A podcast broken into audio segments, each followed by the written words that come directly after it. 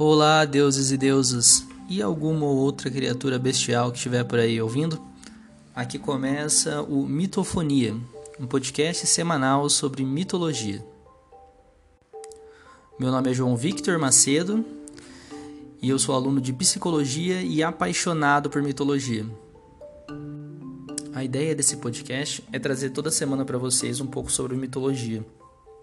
Tanto que a gente tem a gente está começando hoje com a mitologia grega, aí a gente pode depois ir para a mitologia nórdica, mitologia hindu, mitologia maia também, que é muito interessante.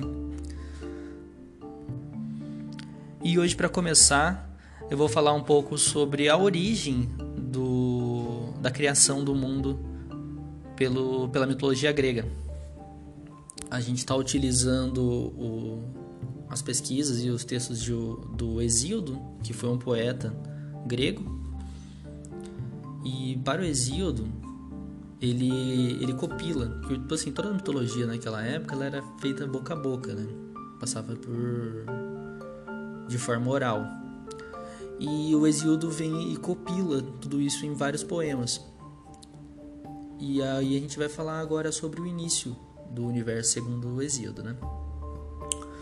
Pro Hesíodo, tudo o, o universo ele começou a partir do caos, que era como se não existisse nada e tudo ao mesmo tempo. Todos os é, todos os elementos, todos estavam ali, só que totalmente desorganizados. Era um vazio, uma confusão.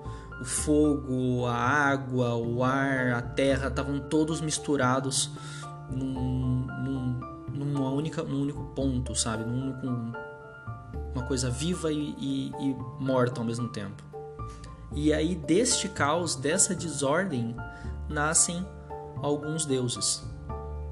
No total eles são cinco, chamados de deuses primordiais, que seria Eros, que é o, o representante do amor, que ele, ele simboliza a atração universal, que ele é responsável por aí os objetos em desordem dentro desse caos. Então é muito poeticamente bonito isso. Imaginar que de dentro do caos, da desordem, o amor traz a ordem para esses elementos. Eu particularmente acho muito bonito isso. Vamos lá, então, continuando, nasce dois gêmeos, Erebus e Nix.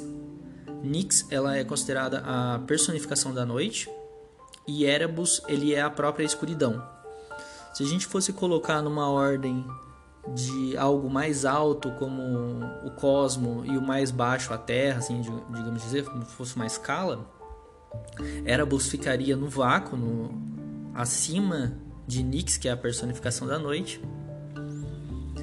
E agora a gente vai falar um pouco de Gaia, que ela viria abaixo, né, do de Erebus Nix viria a Gaia que ela simboliza a terra. Na verdade, ela é uma deusa lugar. Deus lugar, deusa lugar, no caso. Então a Gaia é onde é, é a estrutura, é a terra né, que a gente vive.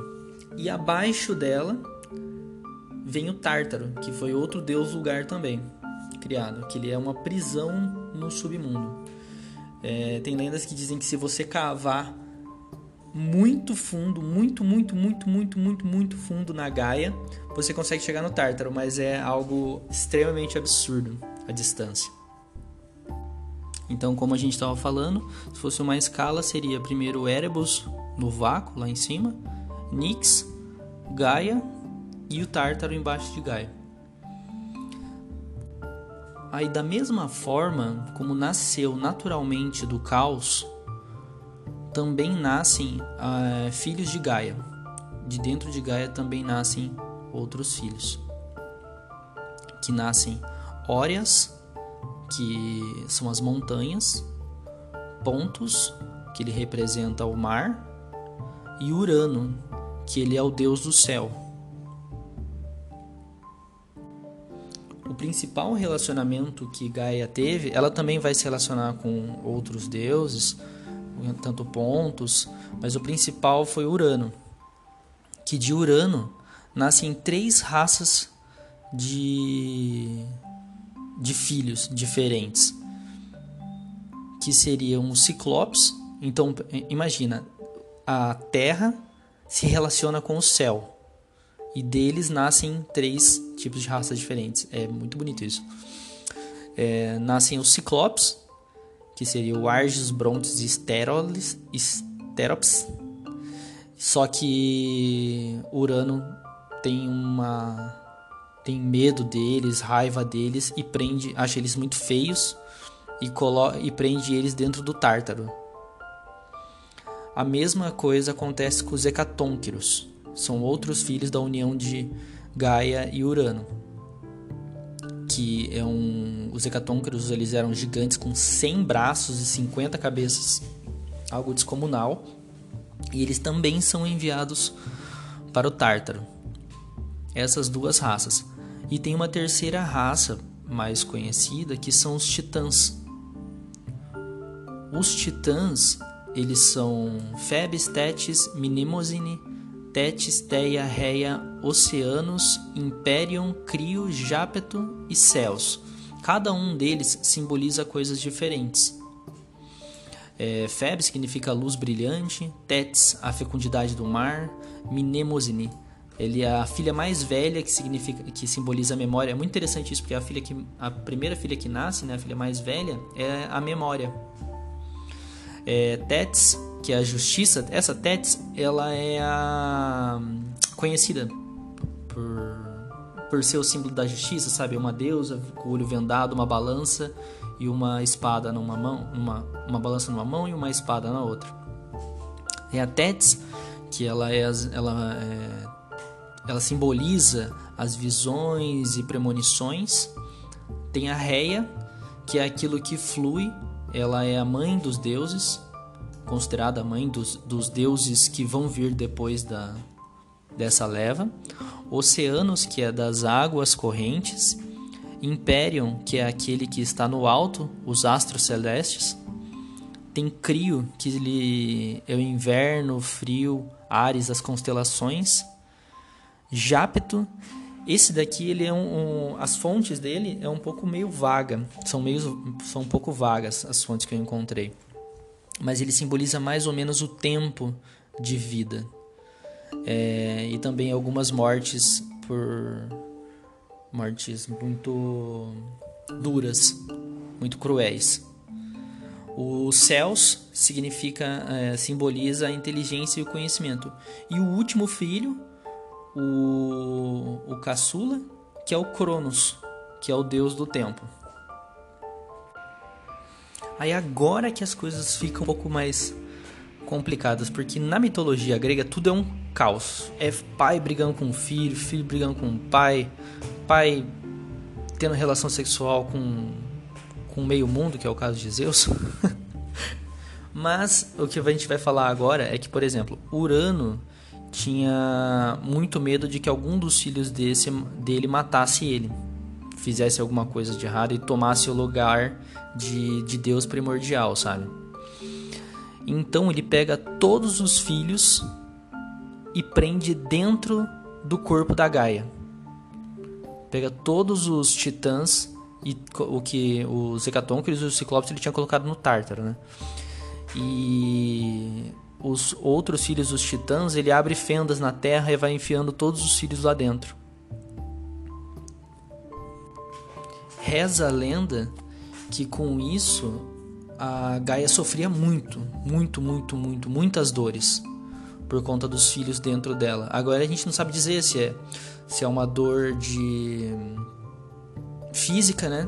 Provavelmente por ter todos os filhos dentro dela, uma dor física e também por ser sentimental também, né? Imagina ter seus filhos tendo que ser presos, escondidos. Aí, com os filhos dentro de, de Gaia, eles começam a tramar uma vingança contra o pai, Cronos. Aí o que, que acontece? Quatro dos filhos Lembra, vamos, vamos lembrar que Cronos é o deus do céu. Então, quatro filhos pegam quatro membros deles, dois seguram os braços e dois seguram as pernas. O Império, o Jápeto, os Céus e o Crio seguram eles para que ele possa ficar imóvel. E enquanto isso, o Cronos vem e corta e, e castra o pai. Do sangue que do sangue e esperma que cai do Cronos, na hora que ele, ele é amputado, nasce uma nova filha, que é Afrodite. Afrodite ela nasce do sangue e do, do, do, Na verdade, é mais do sêmen do pai, que ele cai no, no mar e vira a, a espuma do mar. E da espuma do mar nasce Afrodite. Então ele dá origem para a espuma do mar e dá Afrodite a, a da, da origem à nova deusa, né, Afrodite. E também nascem do sangue do do Cronos nasce a a Erínia não, do Cronos não, desculpa, do sangue do Uranus. Nasce as Eríneas, que são três irmãs perversas, as Fúrias. É, até que tem no tem um jogo é, Hades, se não me engano, aparecem essas três irmãs. E também nascem os gigantes e as ninfas desse sangue. E nisso, depois que o Uranus ele é castrado, o Cronos se torna o novo deus do Olimpo. Na verdade não é deus do Olimpo, ele só é só ele é só o deus principal. Os, os olimpianos eles vão vir ainda. Aí tem várias relações entre vários filhos, enquanto isso. Cronos mesmo ele vai ter uma relação com Reia e vai ter vários filhos que, que serão os olimpianos, né? Mas a gente vai falar no próximo episódio. Aí Tétis, é, e os oceanos. A Tétis, que é a deusa da fecundidade do mar, se casa com, com Oceanos, que, que simboliza as águas correntes. E deles tem 3 mil filhos, que são todas as criaturas do mar. É por isso que a, o mar tem uma quantidade gigante de, de peixes. Porque a fecundidade do mar se casou com o oceano e deles tiveram 3 mil, 3 mil filhos. Eu acho, isso, eu acho isso muito legal. Também tem a Ateia, que é a deusa das visões e premonições. Ela se casa com o Imperium, que ele é o, o deus dos astros celestes. E deles também nascem três filhos, que são o Hélio, o Eos e a Selene. Aí o Hélio vai simbolizar o Sol, Eios a Aurora e Selene a Lua. Claro que, tipo assim, a gente teve já a, a Nix que simboliza a noite. Mas aí agora vem a primeira que simboliza a lua.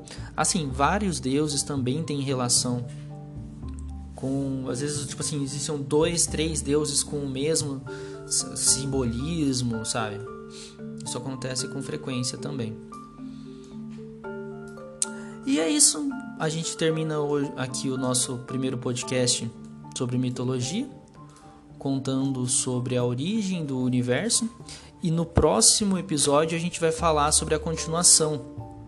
O que, que acontece? Porque vão ter vários filhos de Cronos e Reia, e a gente vai ver que sempre se, rep se repete na, na mitologia grega essa ideia do pai e filho, e o pai ser morto pelo filho. Isso a gente vai ver também lá no futuro, no com, com, a, com o mito de Édipo, que é uma história bem interessante também, a gente vai falar aqui.